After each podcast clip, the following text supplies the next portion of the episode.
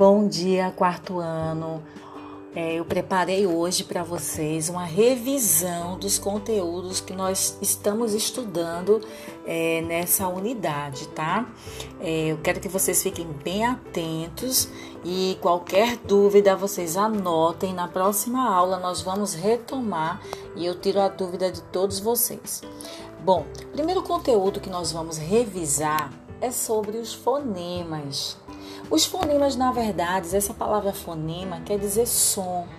Os fonemas são os sons produzidos pelos falantes né? e representam as unidades sonoras que formam as palavras de uma língua. Os seres humanos, eles produzem sons que se articulam, eles juntam-se e formam palavras. Então, para representar graficamente esses sons, nós vamos utilizar quem? As letras. Então é importante que se compreenda a diferença entre letras e os fonemas, certo? Fonema são sons, tá?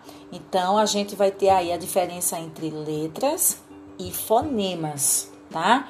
Fonema é o som produzido quando nós falamos daquela letra que nós usamos na palavra, ok?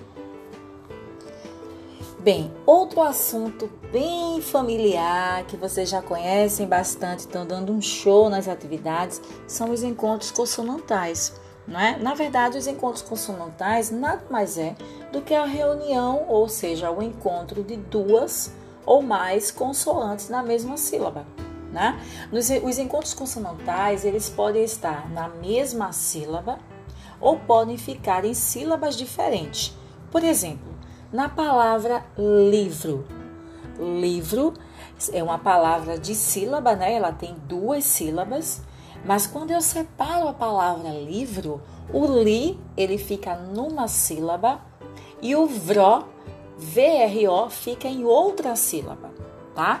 Então, esse é um encontro consonantal, é um encontro de consoantes que não se separam. Ou seja, a gente tem um outro exemplo que eu posso dar para vocês, que a gente tem aí nesse São João, a gente usa muito né, o ritmo, a gente tem vários ritmos. A palavra ritmo, nós temos um rit, R-I-T, não é? O T não tem I, é um T mudo, como a gente pode dizer um T mudo. Então a gente tem aí o rit, tracinho, mó eu separo aí os encontros de, dessas consoantes. Elas estão na mesma palavra, mas quando eu as separo, elas vão ficar, quando eu separo as sílabas, elas vão ficar em sílabas diferentes, ok? Um outro assunto que nós estudamos é dígrafo. Não é dígrafo. Nós não podemos é, confundir dígrafo com encontro consonantal tá? Porque o dígrafo, ele na verdade, é quando duas letras eles vão emitir um único som, certo? O encontro consonantal não. Quando eu falo a palavra prato, quando eu falo livro, quando eu falo ritmo, quando eu falo, vamos dizer, prateleira, não é? E outras palavras mais, eu falo e todos os, todas as letras eu vou pronunciar o som de cada uma delas quando eu falo. Mas o dígrafo não. O dígrafo é quando duas letras vão emitir um único som. Então, quando isso ocorre, né, quando essas duas consoantes elas estão representando um único som, eu vou chamar de dígrafo, claro. Então, o qual compreende é, o seguinte grupo de letras, hein? Presta atenção. Não são, não são todas as consoantes quando estão juntas que vão ser consideradas dígrafos. Dígrafo eu só vou considerar quando eles representam as duas consoantes juntas, representam um único som. Então eu vou considerar dígrafo. LH, o NH, o CH, RR, o SS o QU e o GU, se por acaso quando eu falar a palavra, eu não escute o som da vogal U, aí eu considero como um dígrafo. Por exemplo, na palavra queijo, queijo, eu sei que escreve com Q-U-E-I-J-O. Mas queijo, quando eu falo, eu não pronuncio a vogal U. Então eu considero que essa palavra tem dígrafo.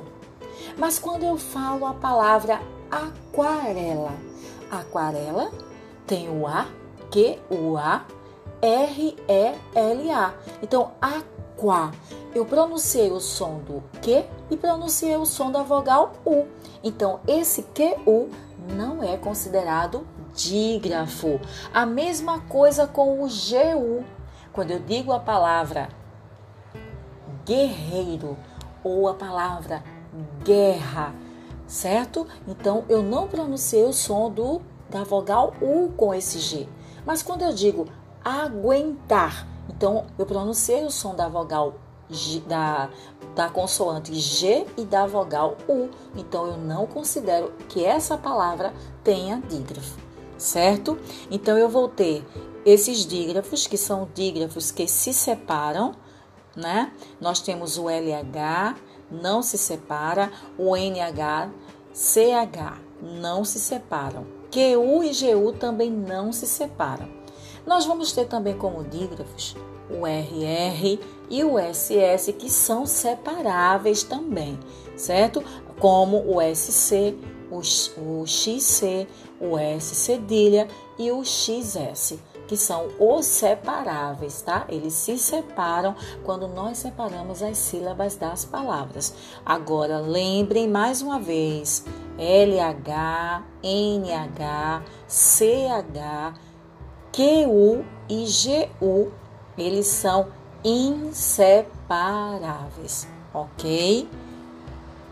Bom, chegando a mais uma é, há mais um conteúdo para nós revisarmos, aí entra a sílaba tônica. Não é? O que é, na verdade, a sílaba tônica? Sílaba tônica é aquela, é aquela sílaba que a gente pronuncia com mais força, com mais intensidade. Essa é a considerada sílaba tônica. Né? Então a sílaba tônica ela está classificada é, em três grupos, né? Pode ser classificada em três grupos. Quando a sílaba tônica, a, a sílaba mais forte da palavra é a última, eu digo que ela é uma oxítona. Não é? A sílaba tônica, quando é a última, sempre a gente vai observar a sílaba tônica da última, né, para antepenúltima. A gente sempre vai começar vendo aí, analisando de trás para frente. Então, a última eu digo que é a oxítona. Quando a sílaba mais forte for a penúltima, eu digo que é paroxítona. E quando for a antepenúltima, a gente chama de proparoxítona. Lembrando que vocês precisam estudar as regras de acentuações, né? As regras das das sílabas tônicas, tá?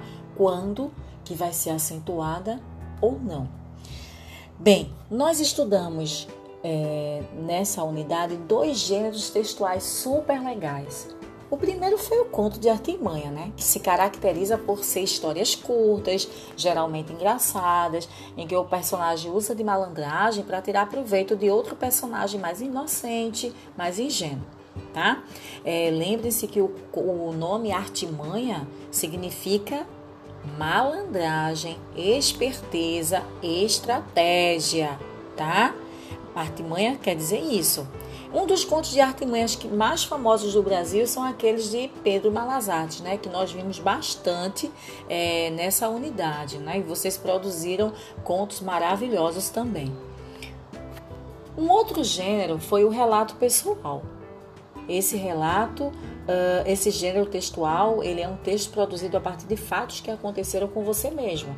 Então, ele deve ser escrito na primeira pessoa do singular, no tempo passado. É, outras pessoas, elas é, podem fazer parte da história que você está contando, mas, porém, o protagonista, né, que é o, o, o personagem principal, é você, tá? Por isso que é relato pessoal, é o seu relato ok?